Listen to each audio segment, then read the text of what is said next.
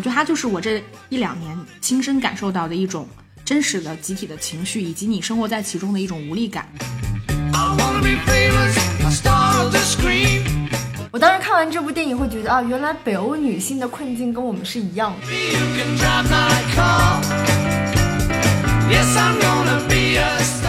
但我对男人是不感兴趣的，就是我对于女性的这个状况本身，我觉得我可能更关心。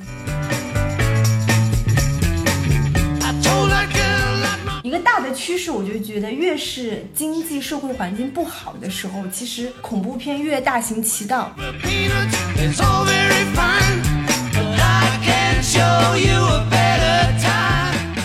欢迎收听电影疗养院。大家好，我今天是二零二二，真的看了很多电影和剧，但是没有都标记的小猪猪。那二零二三呢？二零二三肯定也是会看很多剧和电影。其实大家也可以关注一下我们豆瓣电影疗养院的账户，虽然就是经常会忘记标记。嗯，哦，大家好，我是每年都希望新的一年可以看更多电影，但是每一年都没有做到的石头姐。为什么都做不到？工作忙呀，借口。那在节目正式开始之前呢，还是非常欢迎大家能够加入到我们可爱的听友群。如何加入呢？可以关注一下文案里的入群方式。那我们都会在疗养院的群里等你哦。今天算是我们二零二三年的第一期节目嘛？对。然后我觉得它也算是我们二零二二年本来应该收尾，但是比较迟来的一期节目。对吧？嗯，所以我们在做今天这期节目的时候，还是花了一点心思的。花了多少心思？很多心思。我最近补电影补的要死。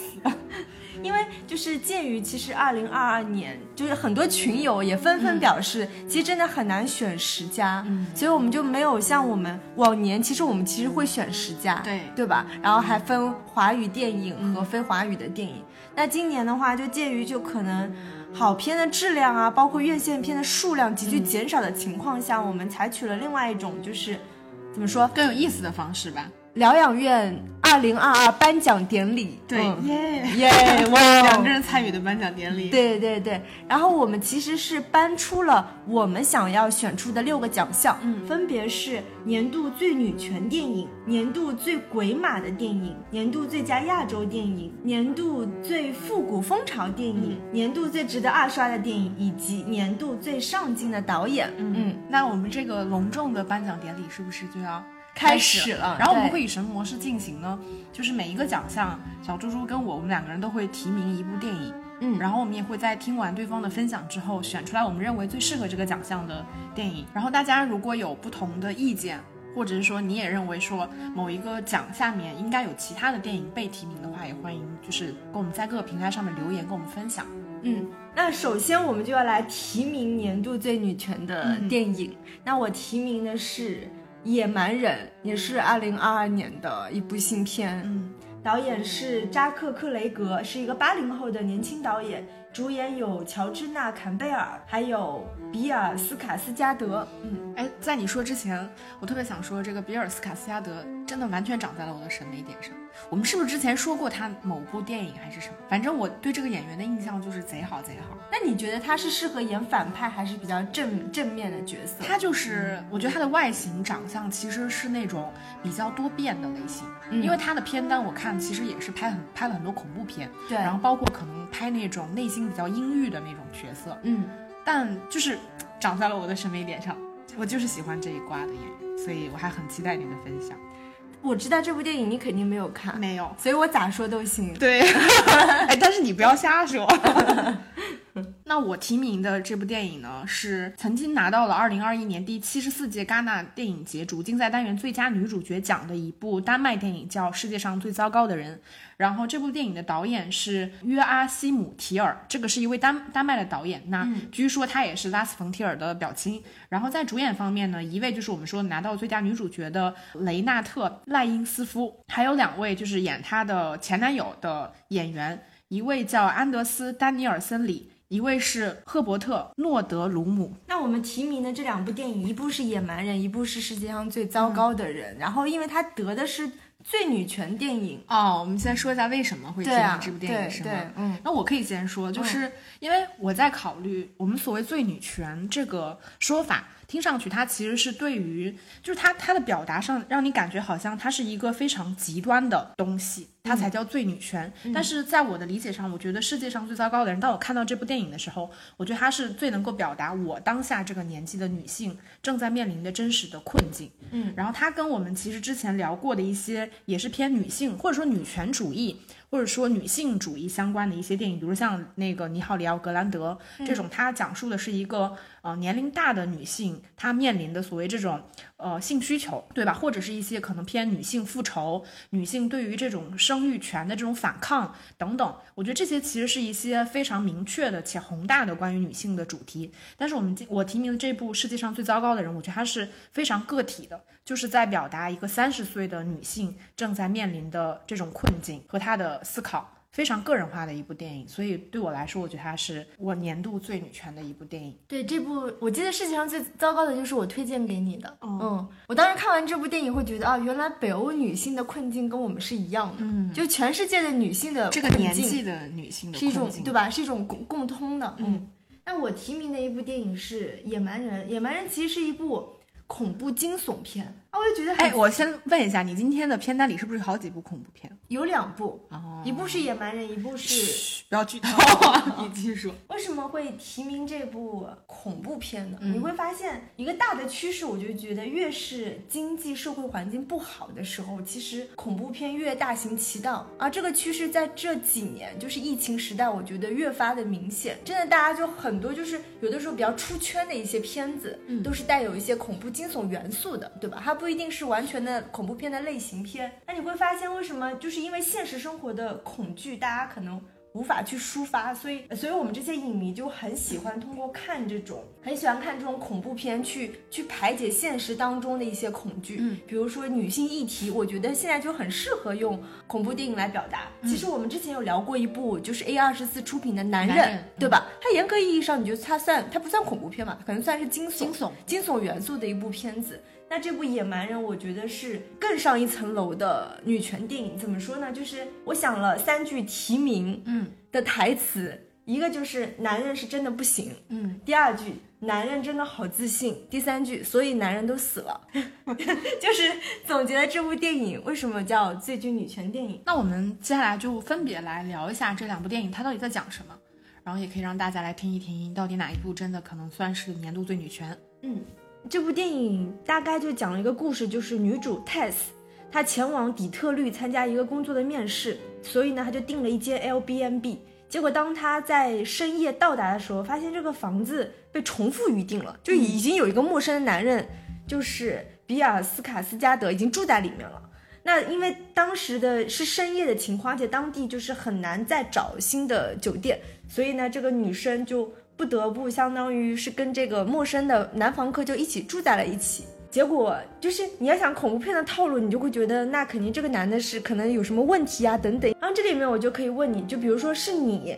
你就发现你去一个城市订了 L B B N B，结果就是你敲门的时候发现有个人已经住在里面了，但是你就是怎么都找不到第二家酒店，嗯。那你会怎么办？如果对象是比尔斯卡斯加德，那我可能就住进去了吧。真的吗？以后看对方啊，对吧？但是你不觉得就这里面剧情里面，其实他看着就不太像好人。哎，你不能上来就跟我说这是一部恐怖片，对吧？对，我应该是预期是打开门，到底对方是谁？那如果是一个看上去就很恐怖的人，那我肯定就。宁可在马路边待一夜，我可能也不住了。但是你会发现，那个地方马路边可能都有那种稀稀嗦嗦的，不知道是什么野狗啊，还是就是它是一个感觉很荒凉的底特律嘛，对吧？那样的城市，对啊，你看你就会有这样子的一个烦恼和困境嘛。但电影当中他们也提出这个问题，说如果把男女主这样反过来，比如说是比尔斯卡斯加德敲门，发现哎一个女生已经住在里面了，其实那个女生是不会让这个男生住进来的。对。对吧？这就是男女生的一个，就是你面对一个现实的这样的一个困境所导致的一个不同的结果导向。嗯，那所以很自然的，就是这两个人就住在了一起嘛，然后那一晚也相谈甚欢，并没有发生任何问题。结果第二天的时候呢，这个女主就走进那个房子的地下室，发现不太对劲，然后他就告诉了他的男室友，他就说这里面不太对劲，你要不要一起去看一下？然后呢，所有的男人都是普而自信的嘛。所以，当那个比尔斯卡斯加的，他里面饰演的角色叫 Case，他就说不可能，这有什么不对劲的，所以他就下去了，结果他就没有回来，嗯，所以就我们就知道了这个故事，就说这个地下室是有点问题的。然后它的整个电影的结构是采取这种偏人物介绍式的章节式的结构。那到了第二段，就是这个 Airbnb 的房东叫 AJ。他是一个三流演员，嗯，他最近呢就是惹上了官司，就是有一个女演员就是控诉他性侵，但是呢 AJ 就觉得很委屈，他觉得我跟他是你情我愿的，怎么就性侵了呢？嗯，所以这里面就是又有很多就是可以再阐述的问题嘛，对吧？就是往往在职场的环境当中，就是所谓的这个男生永远觉得我跟你是你情我愿的，嗯你知道就是在职场当中，由于就是比如说。男女的这个权力结构的不平等，嗯包括对同一个事件的认知不一样，就会导致就是这个 AJ 面对的一个现状，就是他被控诉了，所以他就没钱了嘛，他就想回来，就是去那个底特律卖掉那个破房子。结果呢，他也被这个地下室的怪物囚禁了。就故事现在发生到现在，嗯其实呢，这个怪物就是一个，首先告诉你，怪物是一个女性，而且她是全身裸露，并且她是有着女性特征，她是露着一对乳房，并且就是样貌非常丑陋。其实这个女性是被这个地下室的有一个老头，他就很很多年前，几十年前就开始掳掠这个女性。到那个地下室生活，然后不断的就是相当于囚禁这些女性，然后在暗无天日的地下室一代一代近亲繁殖，导致了现在产生的这个怪物。那这个怪物的其实唯一的诉求就是我要给这些所谓的正常人喂奶，因为他把就是误入这个地下室的这些年轻人都看作是他的宝宝。嗯，其实他对这些宝宝并没有真的伤害的意图，他真的就是每天给他们喂奶，然后让他把让他们就是关在这个小房间里面，给他们听儿歌等等，就是他其实是这样的一个故事。然后这个故事里面，我刚刚说到的就是 AJ 这个 case，还有一个住在附近，明明知道这里面地下室住着怪物，却什么都不作为的一个黑人男性，还有就是有种族歧视的男警察二人组，所有的这些男性，他们都死了。他们都被这个怪物害死了，但他们死亡的原因往往就是非常自信。就比如说 Case，他觉得这个地下室，他不相信这个地下室会有怪物，而且当他发现这个地下室有一张床、有摄影机、有这些女性，其实这个女主角是非常警惕的嘛，她会觉得这些东西都是不正常的。但这个 Case 就不以为然。那这个 AJ 就是不仅自己性侵他的女同事，而且在就是他和女主角都遇到危险的时候，他把那个女主角从楼上推下去自保等等。所以你就会发现这部电影就是从头到尾，它隐含着很多男性的致命弱点，又懦弱又怯懦，但又自信又自以为是，然后最后死了。嗯，哎，这个电影是 A 二四的吗？不是，哦，嗯，但是我觉得你二零二二年真的看了好多这种非常极端的女权电影，对，对吧？我记得你自己不是出了一期那个恐怖的节目吗，是，然后里面讲到那个珍珠对，啊，我也我也听了，虽然电影我没看，嗯，但是我觉得你二零二二年真的看了好多这种，就是它在于一种非常极端的，呃，残忍的，就是极具视觉化的方式去表现女性或者说关于男性的这种弱点吧，或者是控诉啊、权利啊等等。对，因为很多就是女性议题的思考，在往年可能没有像这两年被提出的这么多。它其实有个核心表达的，方式没有这么极端，没有这么极端，就是他提出的一个核心的观点就是。男性无论他们是善意的还是恶意的，其实男性本身的存在对女性就是一种威胁。嗯，嗯，并且为什么那怎么办呢？并且就是为什么这个女主角她能够在种种就是危险的困境下得救了呢？就在于这样一个长期生活在男权社会的女性，她其实对所有的一些危险元素，她时时刻刻她是保持一种非常警惕的状态，嗯从而得救了。然后这些普而自信的男人们却因此丧命了，就大概是这样的一个、一个故事吧。嗯，那你觉得这个电影为什么能提名年度最女权呢？他对这种女性议题的思考是其实挺深刻的，但是他又是用一个很很类型化、恐怖惊悚元素，并且在那个拍摄的过程当中，比如说我说到的一个章回体的结构，然后它有很多反高潮的地方。就我们认为，比如说那个 kiss 看上去就像一个坏人，结果他不是坏人，他有很多反高潮的套路在里面，所以我会觉得看完真的大呼，就是我包括看豆瓣也挺逗的，人家就说说了吧，男人就是不行，说了吧，你就是别信男人等等，我就觉得还挺逗的，就挺值得，就是大家把它当做一个恐怖的，但是是女权题材的电影去看。嗯嗯，哎，那我我再问一个问题，因为我确实没看，你里边不是提到他那个地下室的怪物其实是近亲繁殖出来的一个怪物，然后他把所有呃进入的这个男性当成是自己的孩子，孩子对，要去奶他们，对，就这个设定是为什么？其实我觉得这个设定本质上也有蕴含着一种女性对于生育的反抗，嗯，而且就是事实证明，这个怪物它本身是没有恶意的，它只是想奶他们，并不想杀他们。但是，一旦你出现了这种特别反抗的情绪，在它就会被这个怪物弄死。哦，嗯。不过我觉得另外一层意义其实也挺讽刺的，你就想这样一个怪物，一个女性的怪物，结果。它所有的就是它的核心，它的出发点就是要哺育孩子，就是女性对于生育的这种天赋我权，在一个地下室的怪物也可以体现的如此淋漓尽致，真的也挺讽刺的。嗯，那我我觉得我今天选的就是世界上最糟糕的人，我觉得刚刚好跟你算是一个截然不同的选择方向。那我先给大家简单介绍一下这部电影，它的故事背景其实是在挪威的首都奥斯呃奥斯陆，嗯，然后女主角呢叫尤利娅。尤利娅呢，就是那种非常都市的女孩，她非常的聪明，然后过着随心所欲的生活。比如她读着医学，是因为她觉得读医是一个非常高门槛的专业。然后读着读着，她突然觉得很没意思，她觉得她对人类的这种内心感兴趣，她又转去学心理学。然后学着学着，突然又觉得我好像对摄影感兴趣，然后她就转去学摄影。然后学摄影之后，她又在书店里面去打工，然后也非常频繁的去换男朋友，直到她遇到了一个就是比自己大十几岁的男朋友，叫阿克塞尔。当然，她也是劈腿遇到了她这个男朋友，而且非常讽刺的就是，她是什么时候觉得她爱上了她这个男朋友呢？是她俩一夜情之后，她男朋友跟她说说，我觉得我们就到这儿吧，说我不想跟你去呃重复那种未来一样会分手啊这种这种过程。然后这个女主角就被这个男人赶出了门，赶出门一瞬间，这女突然觉得，哎，我好像爱上他了。嗯，然后两个人就开始就是稳定的交往起来。然后但是他们在感情逐渐稳定的时候，因为阿克塞尔他的年纪比较大，他已经四十多岁了。他就有考虑要自己的孩子，但是尤利娅非常排斥这件事情。然后，但是他也说不清楚我为什么不想要生孩子，但是我就觉得我现在不能要生孩子，也因此两个人产生了一些分歧。然后这个时候，尤利娅就是误入了一场婚礼，然后也遇到了一个有男朋友的男人，叫艾文德。然后两个人都在嘴上说说，哎，我们不要出轨，我们不要就伤害另外一半。但是两个人无所不用其极的搞暧昧。然后也是就是在搞暧昧的时候，尤利娅突然觉得我好像跟阿克塞尔的这个。感情没什么意思了，所以他就提出了分手，然后跟艾文德在一起，然后两个人的感情也逐渐的稳定。这个时候，尤利娅发现自己意外怀孕了，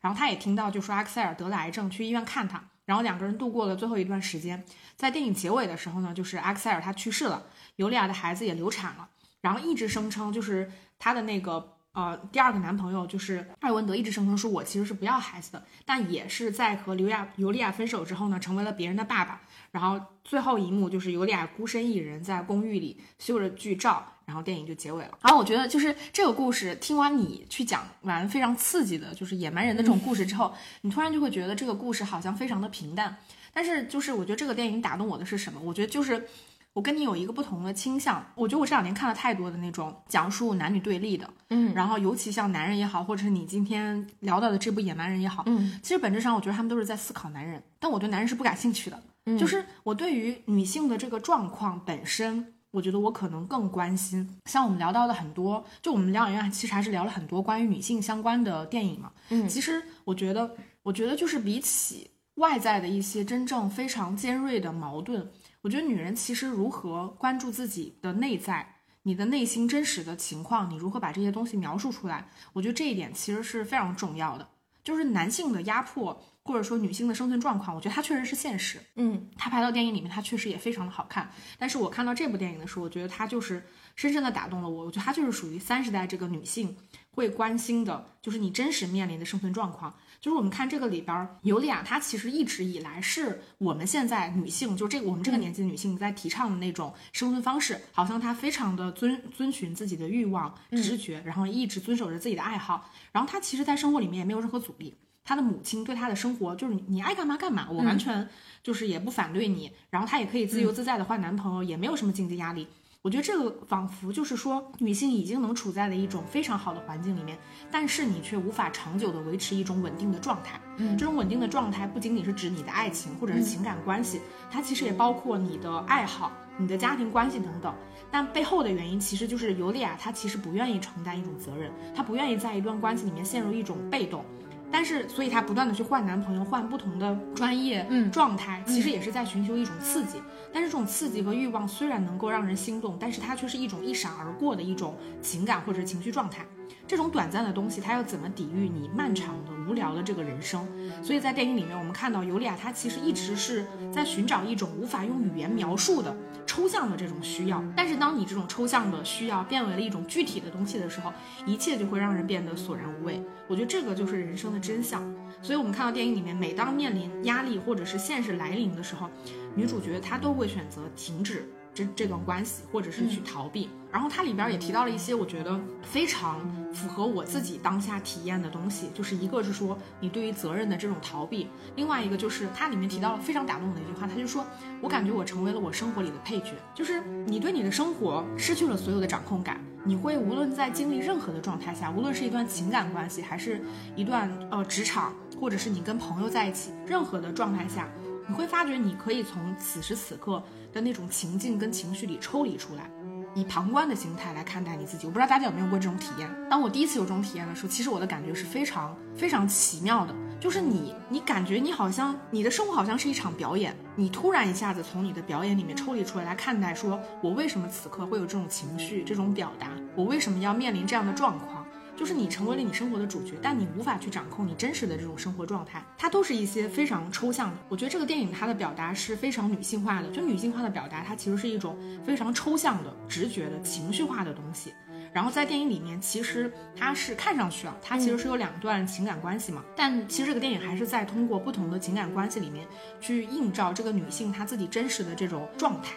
第一段就是她的男朋友阿克塞尔，就是他们其实典型是一个男大女小的状态。然后这个男人呢，他事业非常的成功。那他俩交流的时候，你就会发现两个人截然不同的地方。就这个男人，他需要尤利亚提供一种非常具象的表达，比如说你现在的情绪很不好，我们在讨论生孩子这件事情。那你不想要生孩子，你想要什么时间生孩子？你怎么样才能够想要生孩子？或者是你为什么不想要生孩子？他其实期待的是一种非常具体的、可被解释、可被理解。同时具有答案的东西，但是尤利亚呢，她就是一方面非常的享受这个男人带给她的那种笃定自信，但是他无法就是面对他的这种强势跟压迫感，他会感到很抗拒，他也无法描述清楚说自己到底想要或不想要的东西是什么。然后到他第二个男朋友就是叫艾文德，艾文德就是一个非常典型的付出型人格，就是他女朋友的生活状态是什么样，他就是什么样的，所以他对尤利亚表现出来极其的包容，就是你想要什么样我都 OK。就是它里边也有一些这个女人非常 脱轨的那种状态，但是这个男人都觉得是 OK 的，所以刚开始的时候，尤里亚会觉得说，哎，我在这样的男人身边，我可以做自己，我感觉很舒服。但是他也会，这也会让他的生活陷入一种稳定，所以他才开始有了孩子。从剧作结构上而言，但是他的内心深处又不可避免的觉得现在的生活是索然无味的。然后这个电影，我觉得它非常优秀的是，它贡献了几场很好的戏份。第一场戏是尤利亚在一个就是你无法判断说它是一个真实的环境，反正至少在这个女主角的意识里面，她在时间静止的情况下，在试图跟阿克塞尔谈论说我们想要分手的那个早上，她突然是周围一切都静止了。然后他奔向了艾文德，然后两个人其实开始偷情，坐在长椅边聊天、亲吻等等。但是两个人在热烈的过程中，不间断的，就是这个女主角或者这个男人，他就会露出一种空虚，跟你对生活的这种无措。我觉得这就是生活。我觉得生活里面很少有什么东西是让你绝对百分之百投入，你完全不会就是从那个状态里面逃脱出来。你总会某一个瞬间突然觉得，我好像从这个状态里出来了，我会觉得有一丝丝的空虚。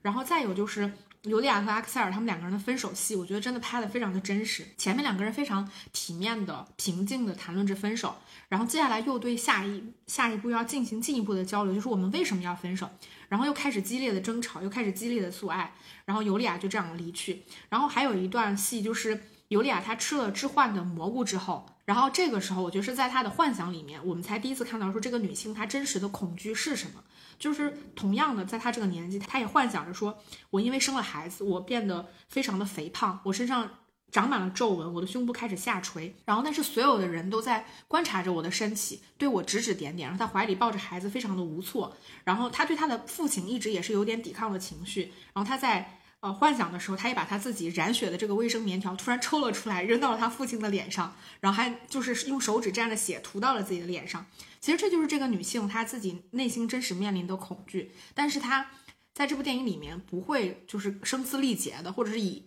某种非常具象化的控诉去控诉是谁让她的生活变变成了这样。我觉得这个，所以你看完这个电影，你会觉得这个就是我这个年纪的女性，就是我们真实的这种状态，就是它是无解的。但它就是一种真实的状态。嗯，我觉得这部电影，因为它它是三十加女性很很自省的一种拍法。嗯，无论从故事还是刚刚石头姐提到的一些段落，对吧？视觉化等等，它其实都有很很女性的自省。所以我觉得它很当之无愧是很女性主义的。但是因为今天我要嚼文咬文嚼字一下，我们选的是最具女权，所以。女权，女权肯定比女性主义它更多的带有权力结构的差异。嗯，那我觉得《野蛮人》《野蛮人》这部电影，它是直接就把男女之间所谓的它它不是这种对立，或者是某种困境状态下男女权力结构的差异，这种权力倾轧到这个女性的生命安全的时候。通过这部电影表达出来了，所以它其实很女权的。嗯嗯，我强调的是权。嗯，我挣扎一下。其实我倒是认可你，就是我我也是觉得说，我审题的时候我也考虑过，嗯，一些可能更为激烈的电影，嗯，因为我们选择的是最女权。就女权这个词，它给人的感觉就是你要以一种非常激烈的、极端的方式去把我的就是状况。或者说我关于我这个群体，我们应该保有的一些基本的权利控诉出来，或者说我们真实的这种状态。嗯，但如果所有我们去说最女权的电影，是不是都要用这种这么极端的方式去表现出来？因为像世界上最糟糕的这个人，他尽管是在表达女性的困境，但是他其实也并没有去避免去讨论一些男女对于女性权利。本身的一些讨论，就比如说里面提到的这个阿克塞尔这个角色，他有一场戏是他在这个电视台，然后他跟两个一个两个女主持人就在讨论说关于他自己最新的作品是否是对女性有羞辱的这件事情，然后里边就提到了一个事情，就是阿克塞尔他非常不注意的，他用了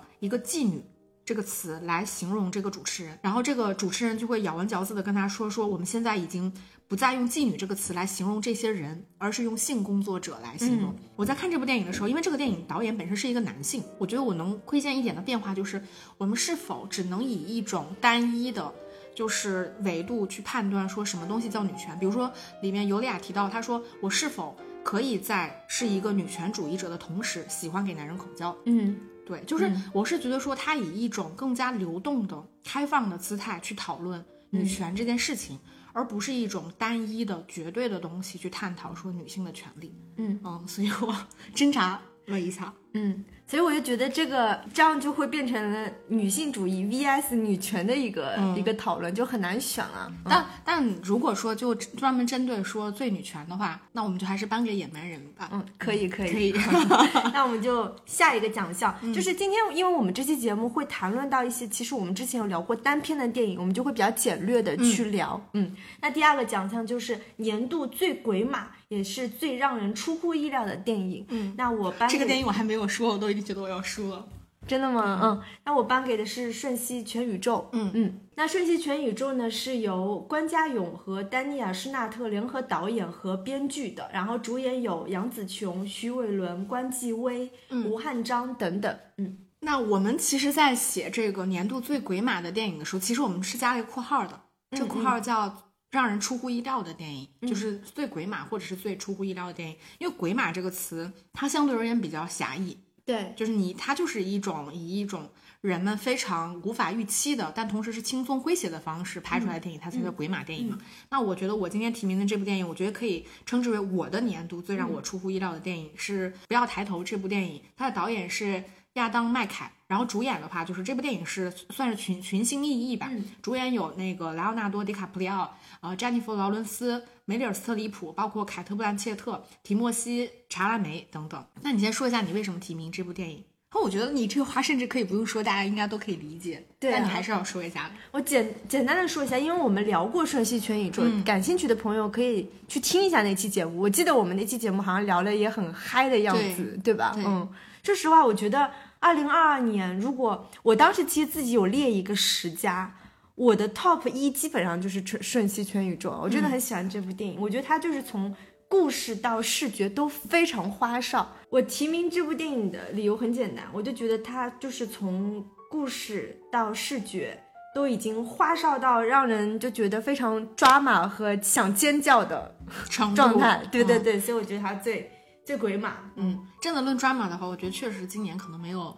电影已经超过这部片子了。对，嗯那相对而言，我提名的这部《不要抬头》，嗯，就可能看上去就是又平平无奇了一些。但是我为什么会提名这部电影呢？就是我觉得这部电影非常非常的诡异。就是我看到这部片子的时候，我就觉得啊，这个就是我会喜欢的电影。嗯就是我自己在这一年或者是这一两年里面，我亲身感受到的情绪，就是我小到我自己现实的生活，大到全球的环境，就是大家其实集体的陷入了一种逃避的情绪跟风潮里。嗯对吧？我们在逃避一些真实的、现实的情况，你不愿意去面对、去解决那些真实的、尖锐的，可能会让你失望、难过的那些事情，转而去选择一些虚假的、美好的、容易的那种想象里面。那我们先不聊这部电影，我觉得就是在我自己亲身感受到的这种巨大的情绪里面的时候，人其实会有一种极度的无力感。嗯那我觉得这部电影是精准的，我没想到我真的看到了一部电影，就是它完全符合我当下感受到的一种情绪，然后把它精准的拍出来了，包括它最后电影赋予的结局，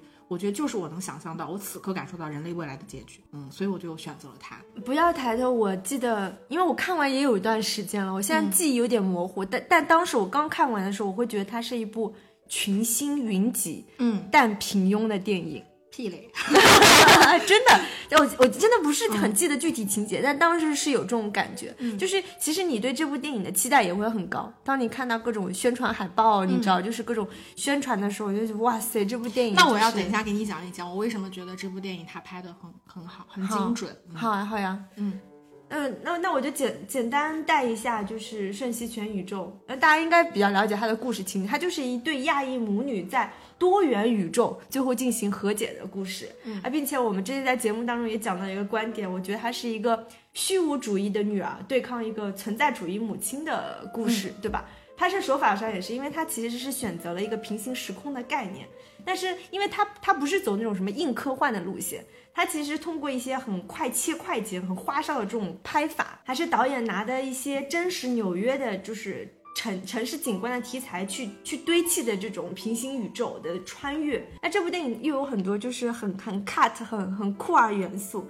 除了就是女儿她本身是个女童的身份，你会发现那个伊芙琳她穿越到不同的时代，比如说她有做电影明星啊。什么艺术家，然后厨师，然后那个手指热狗的女同性恋等等，就是它这里面会有很多 queer 的元素，它把我们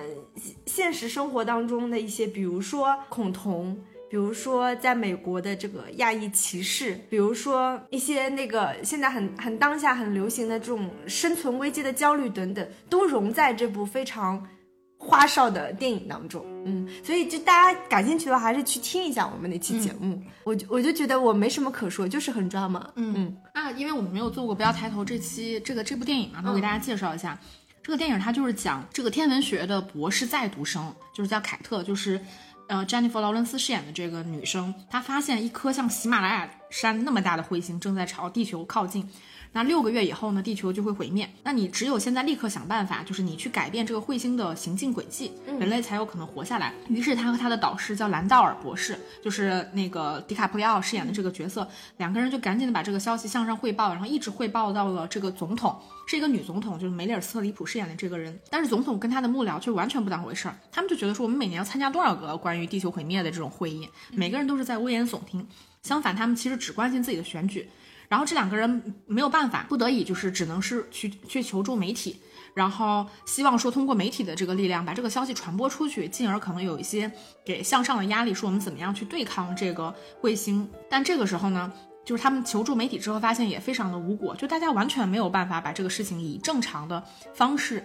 告诉别人说地球要毁灭了。然后这个之后，他们又被这个绯闻缠身的总统利用，就说，哎，我今天同意了，说我们要赶紧把这个消息告诉大家。所以他其实是因为他自己绯闻缠身嘛。所以他就赶紧以官方的方式去宣宣布了这个消息，说我们赶紧倾尽全力去打造这个火箭。但是在发射这个火箭的过程中，这火箭已经上天了，马上就要去撞彗星的时候，然后这个时候一个超级富豪叫 Bash，然后这个火箭发射突然就终止了，根本没有人知道发生了什么事情。这个大这个大富豪就突然告诉总统说，这个彗星上呢有非常稀有且超级值钱的这个矿矿石。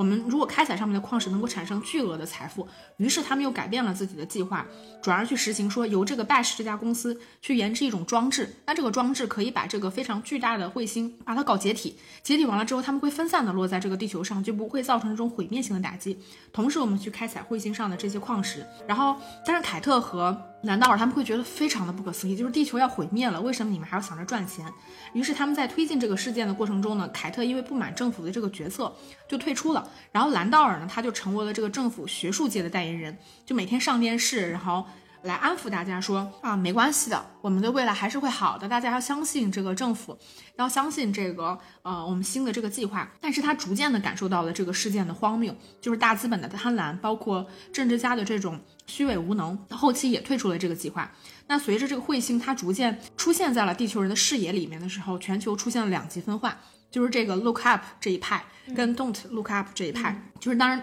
后面这个 don't look up 就是这个呃政府或者说这大财团的代言人说你们不要抬头，他们就是为了忽悠你们。最后呢，这个电影结尾的时候，当时这个财团的计划失败了，然后全人类都灭亡了，然后只能承载着两千人的这个宇宙飞船，然后带着这些全球最富有势力的这些人离开了。然后两万多年以后呢，他们又冷冻过后又回到了地球上，然后地球已经恢复了一片生机。然后梅丽尔·斯特里普饰演的这个女总统，以一种非常戏谑的方式，就落地的瞬间就死掉了。然后这个就是这部电影大概的一个故事。然后其实其实我完全可以理解你为什么觉得这个电影拍的平平无奇。我觉得这个就是个体体验的问题。就是我当时也跟另外一个朋友聊过《不要抬头》这部电影，然后他就觉得说这部电影其实是在讽刺政治，跟这些大财团政就是资本家背后的这种本质。但其实在我看来，我觉得他表达的远远不是。不只是这个层面上的主题，我觉得它就是我这一两年亲身感受到的一种真实的集体的情绪，以及你生活在其中的一种无力感。我给大家举一个例子，就是这个电影里面的时候有一场戏，就是莱奥纳多跟这个凯特·布兰切特两个人出轨了。布兰切特演的是一个女主播，然后出轨了之后呢，这个兰道尔的老婆就是呃发现他出轨之后就来到来来捉奸，然后三个人对峙的时候，然后凯特·布兰切特就说了一句话，他说：“我们跳过这一段吗？”他说：“就是我们跳过什么呢？就是你感觉你现在好像是站在道德制胜制胜的那一方，我们好像犯了错，就不得不夹着尾巴的这个戏码。”他说：“我觉得这个部分太无聊了。”他老婆就问说：“那你其实是是想试图跳过你因为和我丈夫上就上床而内疚的这个戏码吗？”然后布兰切特说：“不是的。”他说：“我的问题就是我们要解决是我跟你老公继续享受这个快乐的时光呢，还是他跟你回到你们的老家呢？就是这段戏份，我觉得就是我这一两年感受到的真实的情绪。”就是看上去你觉得凯拉凯特布兰切特的逻辑其实是没有任何问题的，没有任何毛病的，但是这个逻辑本质上它并不是在解决问题，本质上它其实是在逃避。因为当下的这个场景，三人对峙，其实它就是一个让你难堪的、尴尬的、陷入道德困境的一个出轨的戏码。但是我们却说我们回避这种这种戏码带来的这种所谓的困境，我们去讨论说，我们直接跳到结尾，说你的老公到底是要回家，还是要跟我继续？在一块儿，事实上，她的老公如何抉择，在这个这场事情里面并不重要。但是，凯特·布兰切特以她的方式就把这个整个事件变得合理化了。如果你在其中继续哭闹，继续哭诉，说我是一个可怜的女人，我的老公出轨了，这件事情反而显得你你不够体面。就你做的仿佛是错的。我觉得我这两年碰到的大多数的事情，可能是也也是我在职场上吧。我觉得碰到的事情都是这样的，就是我们似乎在鼓励用一些虚假的，就是人们称之为说体面的、文明的、从容的、幽默的方式去面对一切的事情。如果你不符合这个方式，你就会被认为是失控的。是不符合规则的。比如说像那个呃兰道尔他们第一次去就试图去求助媒体说我们地球要灭亡了的时候，但是却被媒体要求说你要以非常幽默的方式去表达说，哎，一个彗星要撞上地球了，啊，你你不能够引起恐慌，你不能够尖锐。然后那个时候凯特就是情绪失控了，他就尖叫着说，为什么你们要这样？为什么我们不能直接就面对说地球要灭亡了这件事情？反而你要去找一些有的没的的各种方式，连地球灭亡了这件事情，你也要跟什么明星出轨。然后这种各种八卦的新闻混为混为一谈，要变成人们娱乐跟谈资的一种方式，一种消遣的方式。这个就是现在所有的媒体大众在给我们传递的东西，就是他不希望我们尖锐，不希望我们严肃，不希望我们面对现实，就是希望我们在所有的这种感受到的感官里面去获得愉悦感，获得刺激，进而来让我们知道我们现实生活里面所有的问题你不能去解决，你其实是无力去解决的。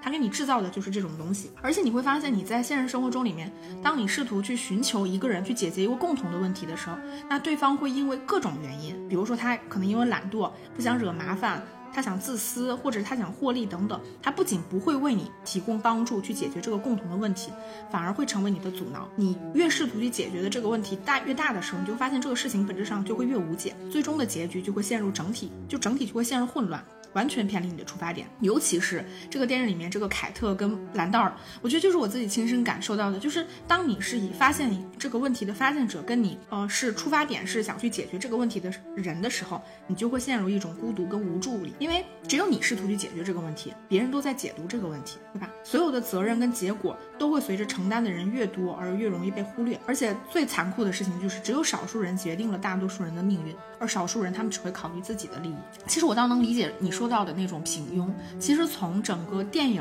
完成度来看，它其实并没有什么超出我们想象的东西。嗯，但是对我来说，我其实有一点是超出我的想象的，就是地球真的灭亡了，就是全人类真的灭亡了。这个就是我没有想到，说我会在二零二二年这个时间节点里面真的看到一部电影，就是把人类灭亡拍出来了。我觉得这就是我期待看到的一个东西。那我真的看到了，而且这个电影里面，我觉得它随时随地的都在讽刺，包括比如说智人的讽刺，就是人类极度的自大，你对科技极度的迷恋。包括各种巧舌如簧的，你用各种虚虚假的语言词汇包裹着，其实看上去很有道理，但其实非常的空虚，丝毫经不起推敲的那种结论，以及我们现在过度的去相信所谓的科技，去相信所谓的数据逻辑等等，看上去好像非常的有道理，但其实你又对于所谓的真正有学术价值的这些科学家，对他们又非常的鄙视，你完全不尊重权威。像这个电影里面，当你听一个科学家去讲，就是第一次总统。跟这科学家去见面，你去听这个科学家去讲说彗星要撞地球的时候，他也要求这个科学家在跟总统汇报的时候要注意向上管理。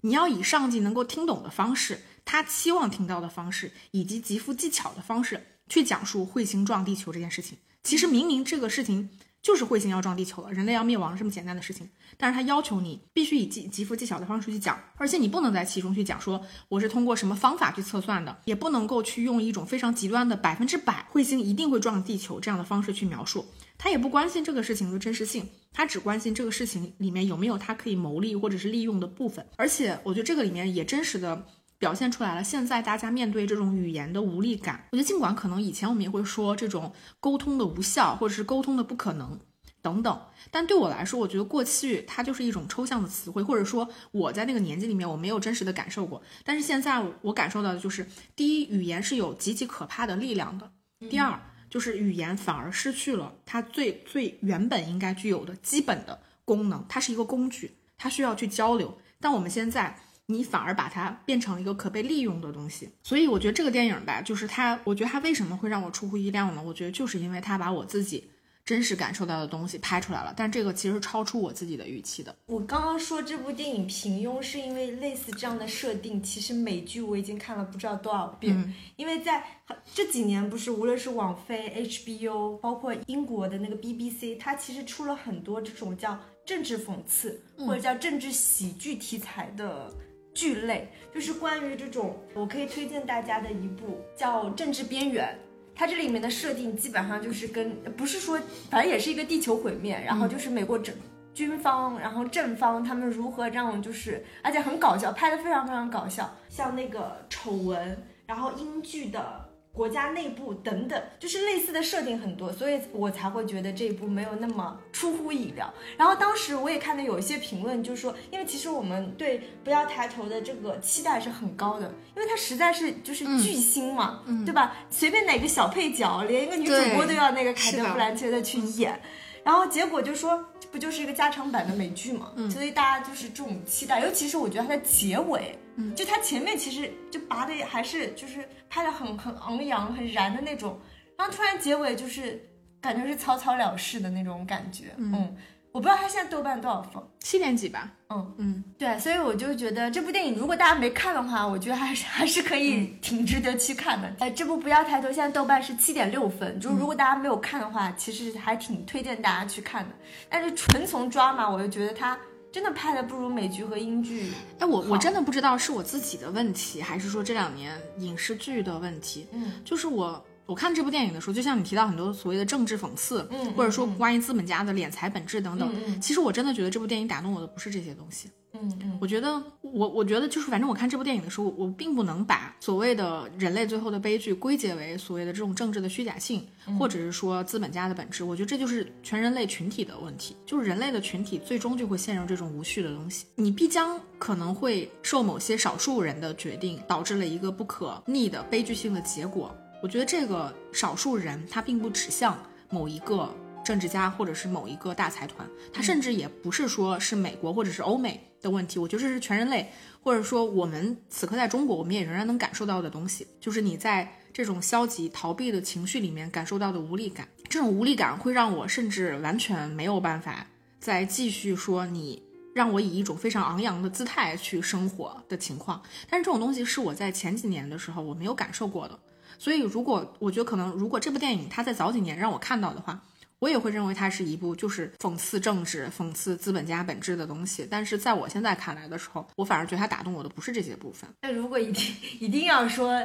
抓马瞬息全宇宙，哎呀，你为什么要用 drama 这个词呢？鬼马，嗯，我自己提名嘛，那我当然要从我自己出发了，嗯对吧？？嗯，嗯行，那我们就年度最鬼马的电影还是颁给了《瞬息全宇宙》。对嗯。但大家这两部电影都可以去看，都可以去补一下。嗯，那我们就下一奖项嘛，年度最佳亚洲电影。嗯，我提名的是滨口龙介的《驾驶我的车》。其实它是二零二一年的，但是因为我们看哦，我们聊过的好几部电影的话，就是要跟大家说一下，嗯有一些片子虽然它是二一年的，但是因为我们是二二年才看到的资源，对，所以它会它也会出现在我们二二年的这个评选里面。对对对，所以我颁给的是冰口龙介的《驾驶我的车》。嗯，我知道你超喜欢这部电影。嗯，它之所以为什么能堪称最佳亚洲电影呢？首先，它其实是有入围那个呃七十四届戛纳主竞赛单元的提名，然后他最后拿到的是七十九届金球奖电影类的最佳外语片。嗯，然后我会觉得就是这部电影，因为它是电影、戏剧、文学、哲学思考都平衡的相当好，并且非常有导演作者性和日本电影特色的一部亚洲电影，就是挺课代表的感觉。嗯所以我就颁给了他。我觉得我这一部一定不会输的。嗯我提名的这部年度最佳亚洲电影是由韩国导演李俊毅导演的一部片子，叫做《资山鱼谱》。然后他的主演的话是崔景求、卞约翰、李敬恩、柳成龙等等。那这个电影它在奖项上没有像你拿到的那么华丽的，就是有国际的这个奖项，但是他拿到了第五十七届白想艺术大赏电影类大赏跟。第四十二届青龙奖最佳男主角、最佳剧本等五个大奖。我为什么说我这部可以提名为年度最佳电影呢？其实，在备选里面，除了《驾驶我的车》，我们知道很好，包括《分手的决心》，然后我自己也很喜欢《神探大战》，然后包括《前客》这种，对吧？其实看上去应该竞争是比较激烈的。嗯，我为什么会选择《资山渔浦》？我觉得《资山渔浦》，我相信所有看过这部电影的中国人。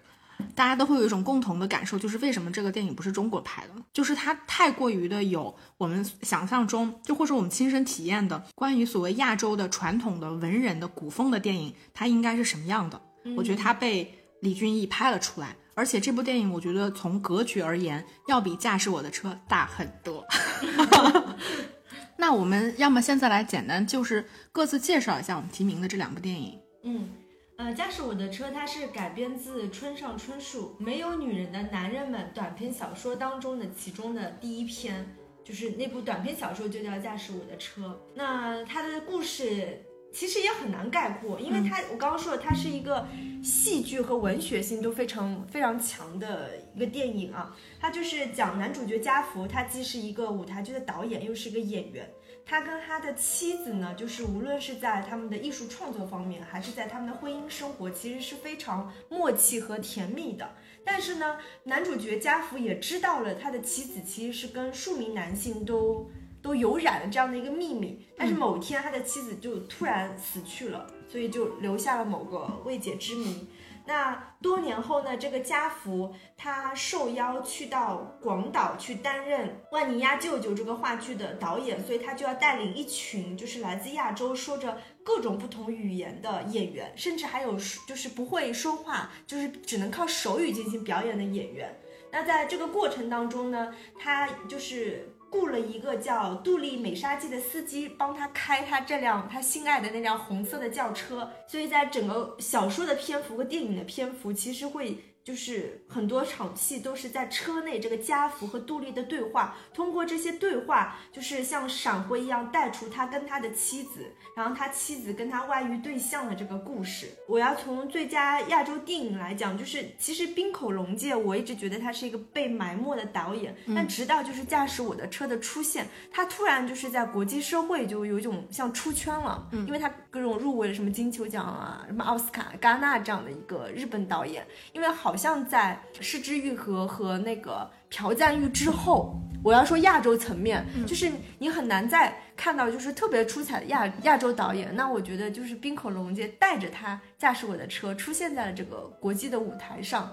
并且这部电影真的是一个就是很很知识分子向、很人文向的一个电影，而且就是很有。冰口龙介他自己的特色，他对于这种，因为他多部电影当中都会有这种戏剧的设置，包括多语言的沟通，然后像亲密关系里的理解和伤害，是贯穿在他多部作品当中。但是我觉得驾驶我的车，它是一个集大成之作吧。嗯，其实我知道你很喜欢冰口龙介，然后也很喜欢驾驶我的车。嗯，其实说实话，我觉得这个电影。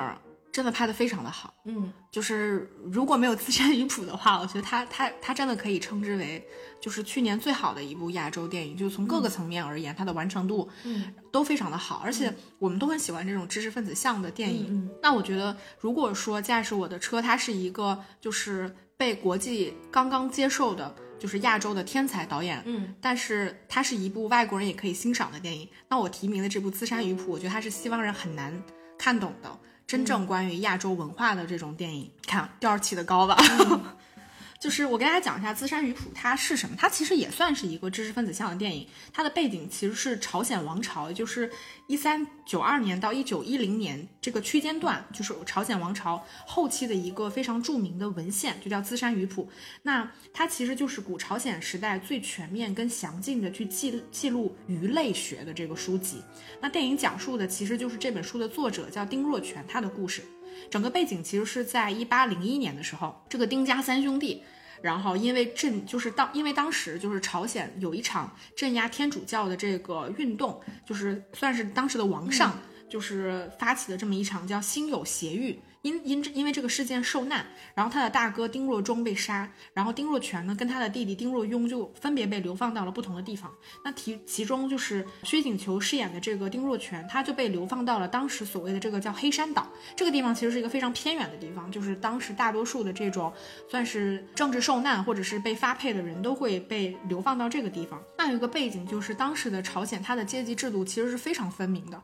像丁若全他饰演的这个角色，在当时叫做两班，就是韩语。里面叫两班，他其实就是有点像是我们说的贵族，就士大夫的这种身份，就是老钱的这种角色。那另外一类就是可能分成中人，然后就是就是算是朝臣这种，他叫中人，然后也有长民，就普通百姓，还有一种叫贱民。就是最底层的这些人，那像丁若全这种贵族，他跟岛上就是大多数的人都是长民或者是贱民，可以说是泾渭分明。那丁若全来到这个岛上之后呢，他发现这个这里的鱼海鲜的种类非常的繁多，但是像他这种从内陆来的人，其实他是完全不知道的，所以他就想着说我要写一本书，把这些鱼类记录下来。他就邀请了一个就是在黑山岛那里生活的小伙子，叫张昌大，就是卞约翰饰演的这个角色来帮他。但张昌大前期非常看不上他。张昌大虽然是个贱民，但是他觉得说你其实就是受这种天主教或者说外来文化，就是你完全就是一个离经叛道的人，我是非常看不起你的。所以前期两个人一直也就是不对付。但是张昌大呢，他其实是一个两班的私私生子，身份是一个贱民。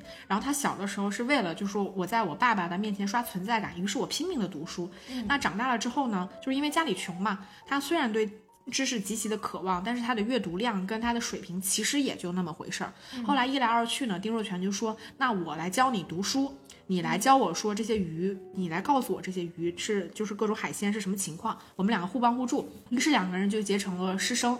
然后在这个过程当中呢，丁若全其实就教张昌大学问跟为人的道理。后来呢，张昌大在当地也当了老师，就是教当地的孩子等等。然后他这个名声一来二去就传出去了。嗯，然后他那个爸爸呢，这个时候就突然想起他了，就带着他出去考取功名啊等等。然后张昌大这个时候其实就跟他的师傅就是发生了巨大的分歧。丁若全就劝他，他说你不要去。但张昌大就说，我读书就是为了考取功名，就是为了出人头地、改变命运，我一定要去。于是他就跟着他的父亲出去了，也在这个过程中见识了就是当时朝廷的这个腐败，然后最后愤然的辞职回到了乡里。但他当他回去的时候，丁若全已经去世了。然后他拿着就是丁若全著的那本《资山语谱》，然后在序言的时候看到了，就是他的他的老师是如何在上面说，就夸他说是这些都是当地的一个青年叫张昌大来告诉我的。等等，那这部电影其实它也是一部知识分子电影，它整个电影其实是绝大多数啊都是这种黑白的影像，极非常的诗意浪漫。然后也把非常传统的这种文人风骨和情怀，我觉得拍得非常的淋漓尽致。就是它的技法其实非常的简单，就是你隔着那种黑白的颜色去看待这些人他们的生活、他们的谈笑、他们去捕鱼，然后或者是去剖剖开一些这种章鱼或者是鱼的这种尸体等等，你就会把一切这种现实的东西都消灭掉。你会觉得那个过程，你跟他其实是非常的有距离感，你可以去看他的。而且这个电影它其实就是拍了一个偏远的。海岛，然后有三四个人，然后有几只海鲜，它的切入口非常的小，但是它却拍的非常的简朴跟轻松。那他也把就是丁若全被流放几十年间的这种时光全部都拍了出来，包括这个人物他高洁的这种风骨，他的迹象，以及我觉得他拍出了一个非常重要的点，就是在这个国家或者说这个呃国家的历史上，第一次发生这个文人经历一场时代变革的时候的那个拐点的境遇。就是拍了出来，因为我们知道，就是韩国或者说朝鲜半岛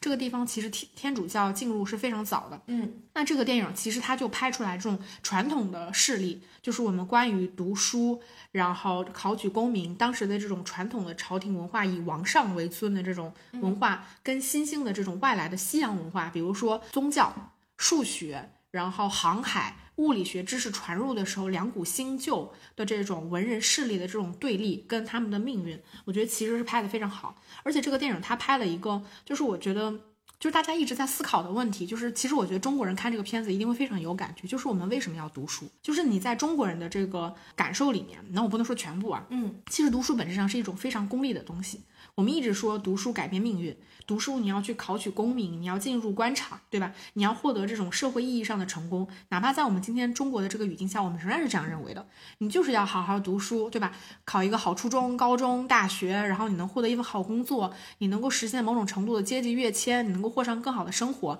然后获得这种社会意义上的这种成功，对吧？别人对你的认可、夸奖等等。我觉得落到这部电影里面，虽然说年代语境不一样，但是里面张昌大他的出发点，其实在当时就是那样的。他也不认为说他的做法有任何的错，这个其实也是导致了他跟丁若全后来的分歧嘛。但是我觉得丁若全他拍出了这个人物，就是远远超过他的时代了。就是他认为知识本身是没有对错，他不会对我今天接受的这个教育是朝鲜本土的文化，是中国传统的文化，还是西洋文化去进行一个所谓道德的判断。然后它里边，与其说它其实是信仰天主教，不如说它其实是以更广阔的这种胸怀去观察跟吸纳，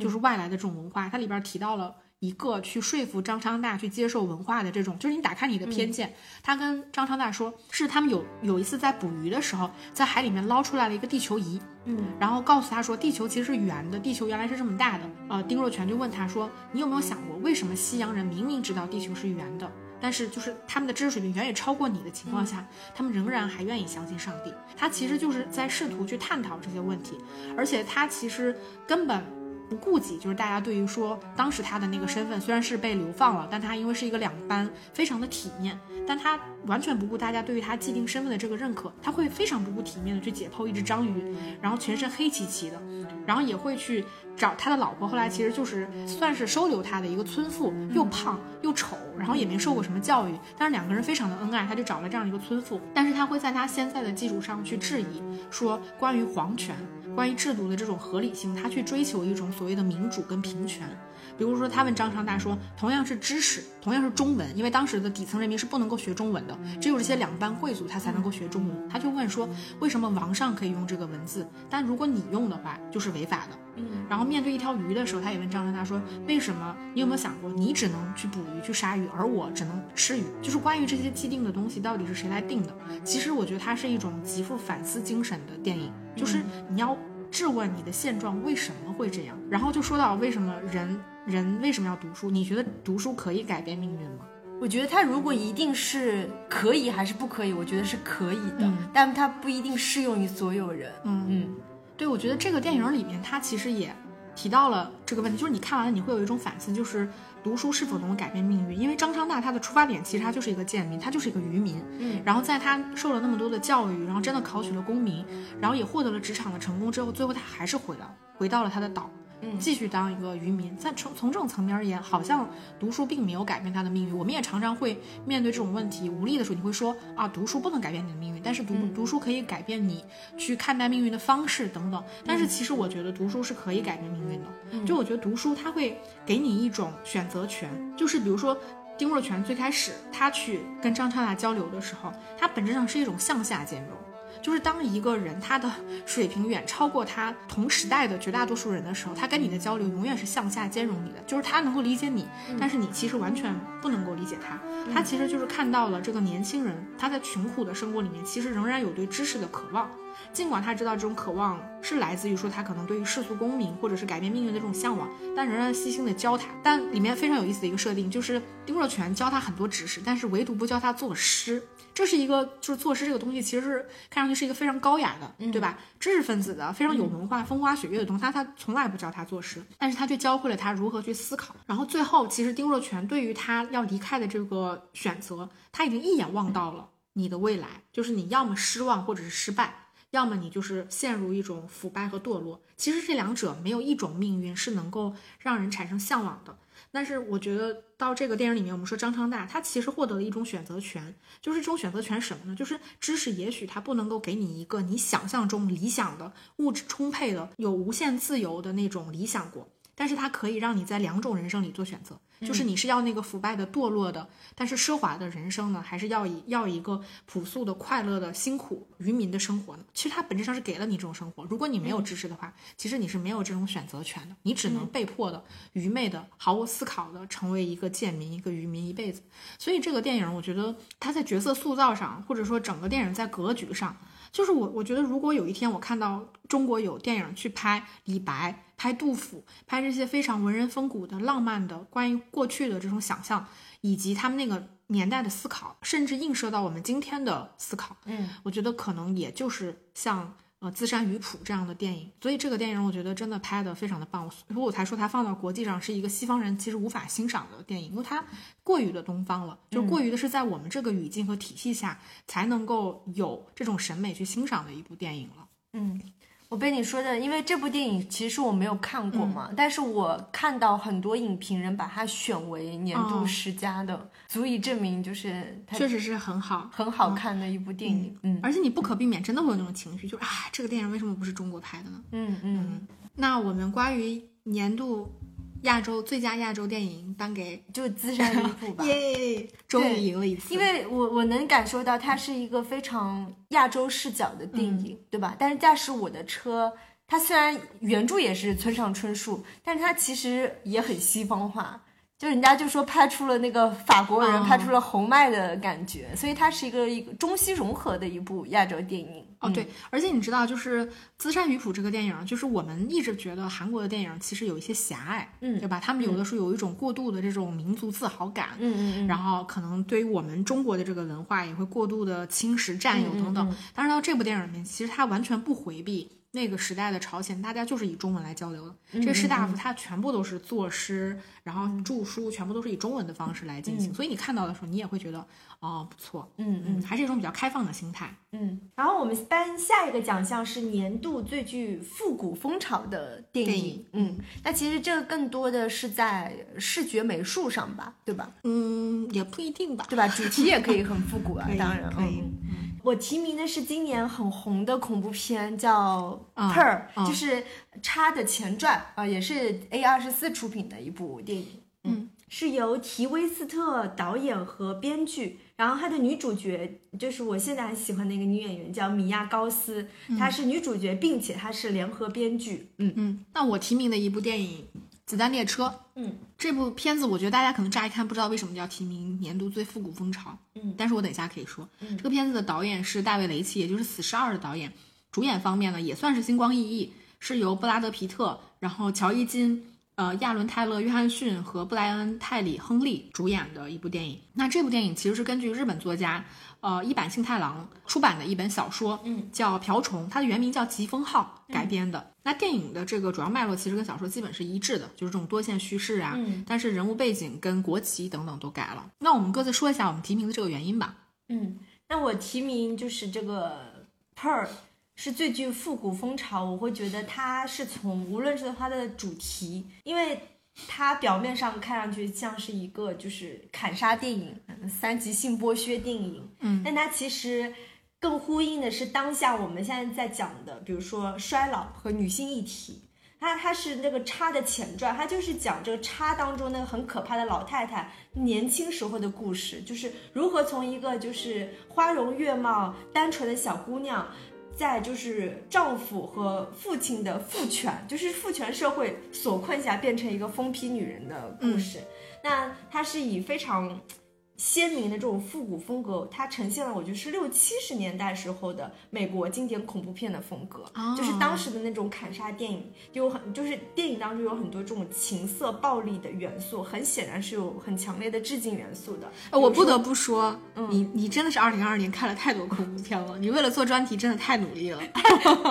我都，而且很多恐怖片其实我都看过，我是又二又翻出来看的有很嗯经典的一些。因为这部电影当中，我觉得很明显能看到像什么德州电锯杀人狂啊、猛鬼街啊、致命弯道那个年代的恐怖片的影子，就是那种。在美国荒郊野岭，但是有杀人狂的这一、啊这一类的电影，因为就比如说像一群年轻人的设定啊，什么公路电影，然后他们在这个美国荒郊野岭遭遇砍杀，然后美国农场的这些小屋子，然后包括就美术上，就是它的那个色彩是非常高饱和度的。女主角穿那个鲜艳的红色的裙子，嗯，或者是她有一个绿色的那个背带裤，然后她住的那个美国小屋里面那种什么绿花纹的墙纸，复古的这种咯吱咯吱响的那种地板，很很奇妙的点就是它明明是个恐怖片，但是它美术设计上其实很有绿野仙踪的那种质感，哦。嗯，但是呢，它又致敬了后期上色的感觉。对嗯，那又又致敬了像德州电锯杀人狂、猛鬼街的这种元素，然后它里面还有比较浓的那种舞舞台元素的表演，因为它有有有有一些就是歌舞的那种元素等等，所以我会觉得就是它真的很复古，并且它拍摄的那个故事就是一九一八年的时候，就是美国农场的一个故事，所以就是从从古到外透露着一股就是复古的风潮，嗯。其实，如果我们提名说年度最复古风潮的电影，我觉得这个奖项也是我们今年才这个语境下才可能提出来的。嗯，因为我们也能看到很多电影，似乎无论是在视觉元素上面，嗯嗯或者是说在整个电影的技法上面，他们似乎在过去向过去学习或者是致敬。除了我们今天你聊到的这部《Pearl》，还有嗯像我们之前聊过《最后的决斗》，然后包括那个《金发梦露》，对对吧？嗯都是一些非常复古风潮的电影。然后我记得你自己出的那期恐怖片的专题里面，你有聊到这部电影，它还应该还有一个前传，还是前传，对吧嗯，应该都很好看。就大家也要多多去听小猪猪的那个恐怖片专题，反正我自己是很期待的。对，因为我第二期也在筹备，积极筹备当中。因对因为我其实阅片量真的对，很我知道，大我知道，嗯我知道你准备起来应该是非常的难，对。对对，所以，但我看大家的就是那个反反馈馈也非常很好，对，非常好。热烈。对我看大家就说，哎，为什么就听你一个人讲，但是就觉得非常的有趣，嗯我也觉得特别好，嗯期待。那我要聊到的推荐的这部年度最复古风潮电影呢，就是前面说到的是《子弹列车》。我为什么会推荐这部电影呢？如果你仔细看，你会发现这个电影其实是一个非常昆汀式的故事，嗯就是很像就是在九二年的那部《落水狗》，或者是它其实也有点像盖里奇的风格，就是看上去其实就是一个多线叙事嘛，然后以不同独立的篇章去记录一一场犯罪事件的。就是里边的主要人物，嗯，他们的过去、他们的现在，几个人的交叉，以及这种多线叙事带来的这种快感。这个现在我们聊多线叙事，好像似乎并不是一件非常新鲜的事情，嗯，但这种章节式的多线叙事的拍法，说实话，进入两千年以后已经几乎很少了。它在叙事上跟剪辑上是有一种别样的魅力的。它对于导演其实要求是非常非常高的。那我们今天看到的这部《子弹列车》呢，我觉得就是大卫雷奇他把昆汀式的这种叙事结构跟剪辑方法，跟他自己拍《死侍二》的那种非常后现代的这种呃东西结合在了一起。为大家简单介绍一下这个故事。然后其实故事呢并不复杂，它就是讲说有四路人马，这个小说里面其实也是一样，有四路人马，呃，为儿子报仇的这个日本男人木村，然后一对水果兄弟叫柠檬和柑橘，其实是一个白人一个黑人，然后一个绰号叫王子的小女孩儿，就非常的可爱，但其实是一个杀人不眨眼的这样的一个女孩。儿，然后还有一就是布拉格皮特饰演的这个瓢虫，然后他们几个人呢，在一列开往东京的这个列车上，其实就是疾风号上面相遇了。然后这个几组看上去毫不相关的人，却因为一个手提箱，然后逐渐揭开了说这个过去的过往，然后也进行了几场 N 场吧，这种在不同车厢的这种混战，以及最后的一场大混战的故事。那这个电影，我觉得你可以把它简单的归结为说，当一个出现了就会让周围人倒霉的这么一个人，就是瓢虫这个角色，跟一个自己非常幸运的人相遇了之后，到底谁会赢的故事？这就是我们说的世界上最坚硬的盾跟就是最锋利的矛相遇了之后，到底谁会赢的故事。那这个电影，我觉得在现在的语境下，它其实是比较少见的一种犯罪暴力美学，非常纯粹的久违的这种美学，然后加这种黑色幽默，然后加后现代的这种拼贴。在一一列非常封闭的这个列车里面展开了，然后它打破了我们原来对于列车这种层级结构，就是一节一节的这种层级结构之间的想象。它其实是一种非常平行式的这种结构，嗯，这种结构本身其实是一种非常后现代的方式，就是我我不讲究层级，我是把一些东西都瓦解掉的，但是我会在不同的车厢里面，通过制造不同的空间跟主题，比如说有一些车厢，因为它开在日本嘛，嗯，可能有一些车厢是那种非常玩偶的主题的活动。然后另外一节车厢呢是静音车厢，你在这个车厢里面不能大声的说话等等，然后会让说你在每一节车厢里面发生的这个暴力事件都变得非常的妙趣横生。它其实是消解了这种暴力的严肃性。我觉得你看这个电影的时候，就特别像是你在读书的时候，你放学了，然后偷偷的跑到游戏房里面去打那种暴力游戏的那种快感，就你不会有任何的负担感，但同时你能够享受到暴力的快乐。然后它这个电影设计我觉得非常好，因为这个电影它的车内空间本身是封闭的，嗯，然后。但在封闭的车厢内部呢，它其实是危机四伏。但它在每一站的停到了一站之后，外界的侵入本身就变成了一种危机。嗯，你会感受到一种，就是那种节奏感是非常好的。就是尽管你说它是类型片啊，然后还有的话，我觉得它是把我们说昆汀或者盖里奇的这种多线叙事或者是犯罪暴力的东西。跟死侍那种非常无厘头的、非常后现代拼贴感的东西结合在一起的，因为我们知道现在我们说所谓后现代的这种拼贴，它其实是一个非常抽象的概念。嗯，落到这部电影里面，其实它的拼贴是那种非常现代的东西，比如一些动漫、动画，然后以一种非常夸张的方式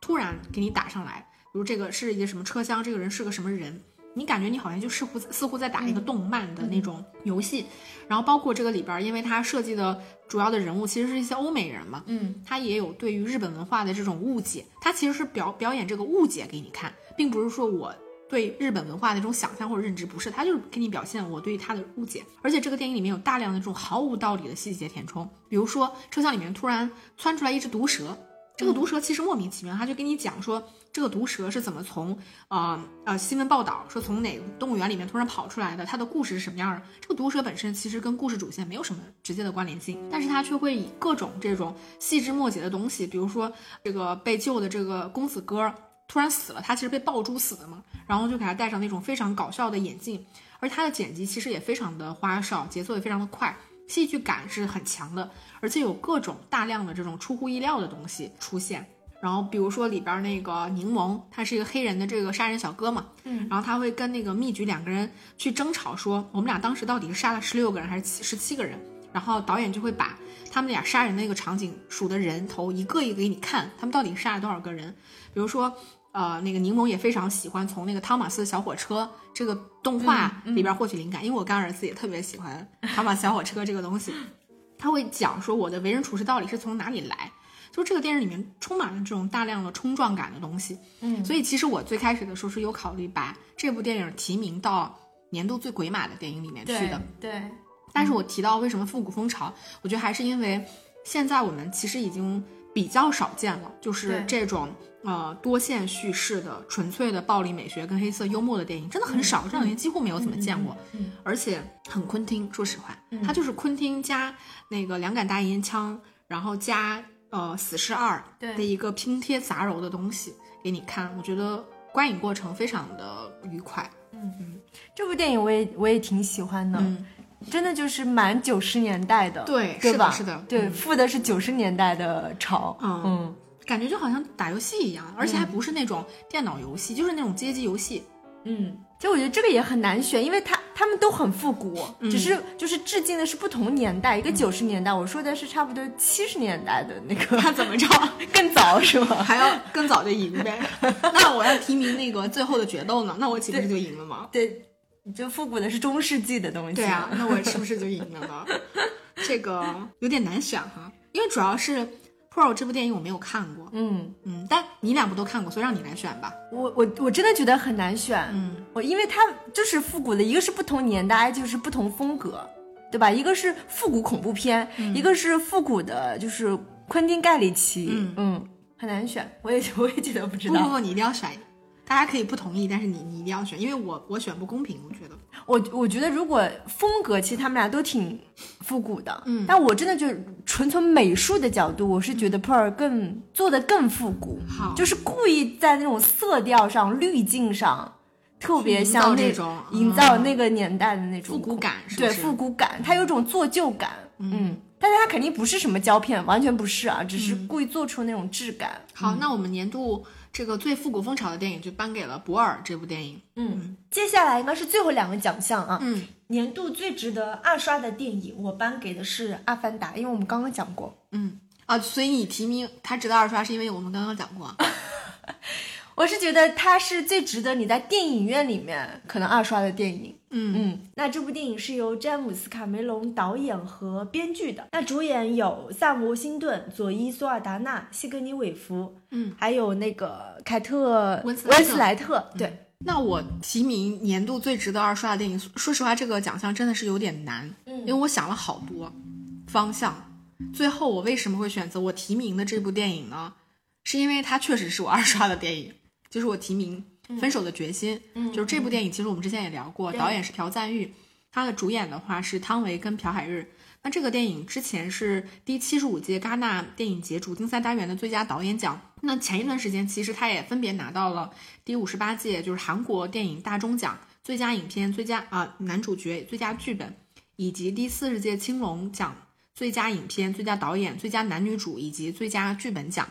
这个电影当时我记得汤唯后来在韩国拿到影后的时候，就是国内大家还是也也很开心，因为最开始的时候汤唯不是在戛纳的时候也有人疯传说汤唯会不会也拿拿到戛纳的奖项，那、当然最后没有拿到嘛，他拿到了韩国的奖项，你也会觉得说对他的呃表演是一种认可。那我推荐这部电影，它最值得二刷的原因是这样的，就是我觉得这个电影我们之前聊的时候也提到过，它其实是一部从技法层面非常复杂和花哨的电影。这种片子，说实话，只有那些非常成熟的导演才拍得出来。尤其像朴赞玉，其实他一直以来都是以这种极具视觉化的方式拍片的导演，他的视觉风格非常非常的鲜明。那这个电影呢，其实故事层面尽管不复杂，但是它从视听层面或者说剪辑上，它其实玩了非常多很花哨的东西。这个以至于说你在看第一遍的时候，其实你可能对于导演想要传达的很多东西信息点，你其实是很模糊的。嗯，你只有在看第二遍，你在整个故事走向脉络已经完全清晰的情况下，你再去看这个电影里面导演在做什么的时候，你才会能够 get 到说他在里边所有处理这种细微的情绪跟情感的变化，这个导演是怎么做的。我觉得可能对于很多的观众而言，比如说，如果你没有听过我们之前去聊《分手的决心》那部片子的节目的话，你看过一遍这个片子，你可能印象里面就是啊，这个片片子就是一个蛇蝎美人跟一个这种警匪的故事，对吧？汤唯在里面什么什么样，朴海日在里面什么什么样，也仅此而已。但如我推荐大家去看第二遍的时候，就是你就去看朴赞玉是怎么拍的，嗯啊、我觉得这个应该是这个电影最值得去观看的部分。嗯，我记得我们有一个听众，当时在《分手的决心》底下留言，就是他不仅是听我们聊这期节目，应该是起码听了两遍以上。然后他看哦，分手的听我们节目就听了两遍。对、看《分手的决心》，据说看了六遍。哦，所以我就联想到了，其实这部电影还真的蛮值得二刷的，因为他，我当时我们聊的时候，其实我我当时一度觉得对汤唯的表演是有争议的嘛，嗯其实就是因为本身朴赞郁他拍的就很暧昧，嗯，对吧对他拍的非常暧昧，他无论是说他的一些拍摄技法、风格，包括人物的塑造，嗯对以及他传递出来的信息，他都在混淆，对他就是迷惑你，迷惑你，他就是拍的很暧昧，再加上就是汤唯的表演会让你更觉得暧昧，就是你会有真的会有一种迷惑，嗯所以很值得二刷。然后我之所以提名《阿凡达二》，我是觉得我是认可你这个答案的。首先，对吧？对就是你说去年整个院线片这么低迷，嗯对吧？我们走进多少次电影院，真的手指头你都可以。都可以掰得出来，对吧？那如果就是如果让我再走进一下电影院，说让我就是享受一部电影，那我还是会选《阿凡达二》。嗯，其实因为你是先把你的片单告诉我了嘛，你会选择《阿凡达》。其实你这个答案我真的很认可，嗯就是我想了想，如果我再去影院二刷一部电影的话，我应该也会选择《阿凡达》。嗯，我我我其实现在感觉大家对于《阿凡达》的这个口碑，嗯也算是，说说实话算是比较两极的。对对，没有争议的就是这个片子它的故事层面确实很烂，嗯就是是真的很烂，就是你没有办法找补的那种烂，嗯然后完全不走心。我觉得这个没有任何问题，但我觉得这个电影它在特效上、在技术上所创造的这种突破性，我觉得从这个层面而言是远远超过它剧情的烂的。嗯就是你对于它的期待不能是一部划时代的电影，就是它在无论是故事上还是这个技术上都完美无缺，达到了某一种程度的高潮。嗯，我觉得它不是这种层面的电影，但是它在一个方面，就是在技法层面上，或者说特效层面上，我觉得它已经远远的超过了同时代的电影。就是如果你可以想象，未来五年里面，如果没有卡梅隆的技术团队去支持其他的电影的话，其他的电影是无法实现在水下这种巨幅的拍摄的。如果说我们未来五年看到了很多在水下里面有更多好看的电影，那它的起点和原点就是今来自我们今天看到的这部《阿凡达二》。嗯就这部电影本身，我觉得它不单纯的是一部就是所谓的特效的好的这种大片，好莱坞的大片，它对于这种工业的改变，或者说在特效上的这种技术上的革新，我觉得就跟当年我们看了那个《阿凡达一》，它可能三 D 这种对于后面几年的电影的影响，其实是类似的，只是说它的层面不太一样。就是水下这个东西以前就有了，它不可能给我们一种从无到有的体验，但它其实是一种你如何在水下未来几年里面，我们在这个空间下可想象到的故事。跟视听的体验到底是什么样的？我觉得这个东西还是未知的。但它的起点就是《阿凡达》，所以这个电影我还是非常的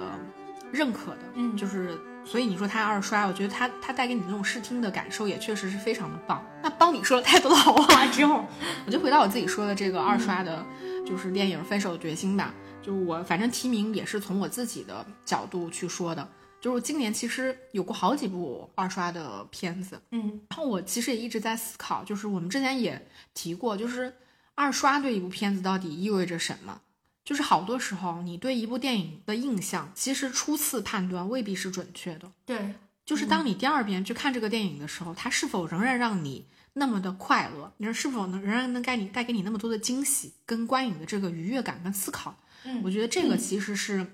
一部电影，就是它你可能真正去判断它是好还是不好一个很重要的标准。好多电影第一部你第一遍觉得很好，第二遍看你会觉得索然无味，就是是一些非常基础的。很粗糙的东西，嗯那我觉得《分手的决心》，尽管我我不认为说它达到了某种高度，但它确实是一个就是有一个强有力的理由值得你去二刷的，就是我们来欣赏一个韩国首屈一指的大导演，技法非常的成熟，然后去拍了这样一部电影的时候，你你二刷能够获得的信息量，我相信还是非常非常的够的。那又到了艰难的，因为这两期这两部电影我们之前都做过节目，对，所以我们就不在这里过多的展开了。如果大家感嗯兴趣的话，可以找我们之前的节目来听一听。那我们现在就来选一下年度最值得二刷的电影，就颁给《阿凡达》吧。行吧，嗯我觉得还是给卡神一个面子。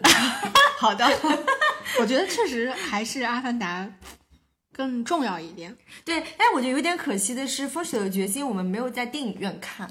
对吧？说不定啊，在电影院看了之后，你也会想进电影院可能去找一个去韩国的时候，嗯嗯，找一个类似于像这样的艺术院线什么的，说不定还能看得到重映啊对对，嗯。然后我们最后一个奖项就是年度最上镜导演，对，这个也是我们六个奖项里面唯一一个人物奖项。对，然后我是颁给了去年大火的《引入尘烟》的导演李多大火？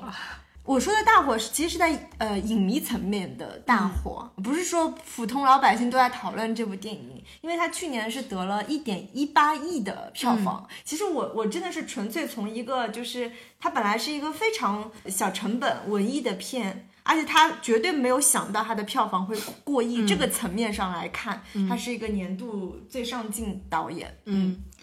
那我提名的这个一听就是非常的合理，嗯，就是我觉得年度最上镜导演应该是市之愈合，嗯，我们知道就是那个市之愈合二零二一年拍的《前客》，嗯，其实是把韩国的演员宋康昊送上了这个第七十五届戛纳电影节的影帝的位置，因为市之愈合今年已经六十岁了，他是六二年生人。那我们之前其实也说了，除了他自己本人真的是欧洲三大的常客之外，你会感觉他其实一直是以一种非常包容的心态去做各种有点类似于像文化大使的角色，对吧？比如说之前也有跨国的合作，像这个法国的电影《真相》，然后或者是拍韩国的这个电影《前客》等等。那我们之前也提过，就亚洲其实一一共是有四位戛纳的影帝。除了葛优、梁朝伟、刘乐优弥，然后就是今天的宋康昊。那其中刘刘乐优弥跟宋康昊其实全部都是市之愈合送上了这个影帝的位置。所以我觉得以他这个年纪，在现在这个位置上还能做出如此杰出的贡献，难道不值得给他颁一个年度最上镜导演吗？但是因为《前客》这部电影，我们其实之前聊过，包括《真相》，其实我们也聊过，就失之愈合片子我们聊过很多次。我觉得我们还是可以再聊人物的这一趴，多聊一聊这个李瑞俊这位导演吧。因为李瑞俊的《引入尘烟》这部片子，它其实是入围了，就是二零二二年一月份七十二届柏林国际电影节，作为唯一一部就是入围的华语电影。主竞赛单元吗？主竞赛单元，所以他当时已经是在国际上有一股小热，嗯，但。他他其实他的整个档期也经历了就是撤档和改档，嗯，他本来是那个去年三月份就要上映的，所以我其实最早一批国内最早一批看到《引入尘烟》的观众，嗯，我是在最早就是他做那个路演点映的时候看到了这部片子，然后当时其实整个口碑也是非常非常好，然后突然就遭遇了撤档，嗯，一直到就是其实我们是上海结束封控之后，就是六七月份的时候，它又开始上映。然后上映了之后，他又经历了撤档，嗯，他就是大起大落的一部片子，但是没有想到他真的是能拿到一点一八亿亿的一个票房的一个成绩。然后这部片子，而且我也没想到他能在影迷群当中，就是有一段时间，我记得我在所有的影迷群都能够都能够看到大家都在讨论《引入尘烟》这部片子，就很多人就会说。一个一个，我现在在揣测，就是为什么它讨论度那么高，是因为其实它的它本身是一个农村题材，对吧？并且它是风格上既有很诗意，它也有很冷酷的一面，就是它其实弥补了就是国产院线当中我们比较少见的这种又有。诗意又有感染力的这种底层生活，而且他选的是西北荒原上的农民，对吧？就是男主角马有铁，女主角那个曹桂英，他们两个也是典典型的这种底层的失语者。从这个层面来说，就是非常非常少见嘛，罕见，所以大家一下子就是看到这样的片子。另外一个，我觉得就是因为其实这疫疫情三年，我真的觉得就是对很多影迷。很多普通人其实从精神上、物质上、经济上各种生活，其实改变了很多。就是我们好像处于这样一个环境当中，突然看到了这样一部片子，其实激起了我们内心深处很多共情的能力，嗯，对吧？就是我跟你说的那种生活的无力感，对，嗯，对吧？对，嗯，这部片子我觉得，如果它，比如说。可能一九年上映的时候，它我觉得它不一定能引起这么大的关注，嗯，啊，就是恰恰好好，我记得当时就是上海封控结束，很多人走进电影院就是为了看《引入尘烟》，嗯。嗯，我我其实我当时没有在大荧幕上看到这部电影，我其实是后来补的，嗯，然后我看到这部电影的时候，其实我觉得这个电影的完成度是非常高的，嗯，我倒是认可你，这个片子其实是。赶上了一个特殊的时间点，对，它有一种集体的情绪在。如果这个片子，因为它本身是一个非常现实向的电影，它非常的平淡，它并不是说我们之前可能看到像《新迷宫》这种，比如说他拍一些农村的生活，它有一种非常类型化的方式去拍，比如说以一种悬疑的这种方式，对，嗯，它其实完全不是，它其实就是真的在表现一种农村生活，就是偏远的、很落魄的这种农村。两个底层人物互相取暖的这么一个故事，他甚至没有在剧情上没有什么大起大伏，就是给你拍着两个人如何在一块儿可能做饭，对吧？你出去这个其实不算是工作，就去亲戚家帮忙，回来的时候我要给你捂着这个热水，给你喝一口热水，这种非常平淡的东西，这种这种电影，说实话，可能在以前他在院线也能拿到一个几千万的成绩，如果好的话，嗯，但到今天，我确实觉得说这个片子它。不是一部在技法层面上拍的多好的电影，但是它确实，我觉得拍出了一个文艺片基本应该有的真诚和真实。嗯，就是我私下里在跟你讨论嘛，我不确定就是现在的人，年轻人，就是他们看到这部电影的时候，他是否会觉得这个也是一种猎奇？就是他他们是否会质疑说这个电影它的真实性？嗯，他是否会，大家是否会觉得说，哎，现在这个年代哪还有那么苦的人，或者是那么。就是你找了一个残疾，对吧？什么在就是哥哥嫂嫂家的那个棚子里，外边住那种手也残疾，然后人也残疾，还会尿失禁的这么一个女性，跟一个就是好几十岁也娶不到老婆那种穷光棍儿，然后家里面连个房子都没有，这种你是否是在挑一些极端的人物去给我们看一些极端猎奇的故事？就不我不确定大家是否这样的情绪，但是当我去看这部电影的时候，我能够感受到的就是，我觉得这个电影它确实拍的非常非常的真实。嗯，我相信这个就是目前中国很多偏远地区，尤其是非常穷苦地区人们的真实的生存状态。它这个电影会被大家讨论，我觉得是因为它除了在表现这种日常生活的平淡。残酷，就两个人已经很努力的试图再让生活过得更好的时候，对，你会发现你仍然无法让你的生活真的变得更好。对，就是它会给你带来一种巨大的无力感。然后我看到很多豆瓣上面有人评论，他就说这个生活的苦难永远会流向那些最苦的人。然后说一根绳子断的地方永远是它最细的地方，就是它会让您感受到一种边缘感。嗯，我觉得这种东西。是，确实在现在这种语境下，我们能才能看到。但另外一方面，这个电影我在看的时候，你会发现，它似乎很不合时宜的赋予了赋予了这种残酷生活一种浪漫的东西，诗意的对一种诗意的东西。就是这两者之间是有一种冲撞感的。嗯，我觉得像你提名的这个导演李瑞军，我觉得他在这部电影里面让我看到一种很好的东西，就是其实我我我觉得这个片子里面表现的这种生活，它是你。只有没有经历过这种生活的人，你才能够直面这种生活的。如果你是经历过这种生活的人，其实你是无法直面这种残酷的。嗯他其实这个导演拍的方式，你你看他的镜头，其实非常非常的简单。他甚至没有一种就是所谓的更高层次的去俯瞰这种生活。就比如说他赋予的这种生活的方式和温暖，你甚至都觉得那就是一个普通人能够给予他的一种温暖，而不是说我真的能够阳光普照，能够从上帝的视角给你一丝希望跟光亮。我觉得他他甚至不是一种俯瞰的视角，他就是一种邻居的视角，一种进入式的视角。所以你在看这部电影的时候，你会觉得啊，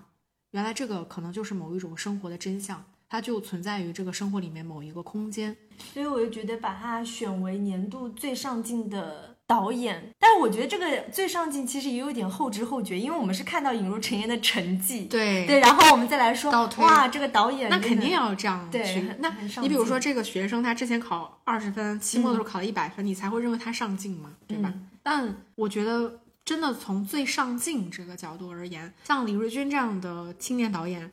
我觉得可能我们每一年都会在国内的语境里面看到一两个突然就是跃入大家视野的，对。但是像市之愈合这种六十岁的老将，还在努力的拍片，努力的去做这种跨国文化的，那他应该得那个终身成就奖啊！哎，终身成就奖你会颁给市之愈和？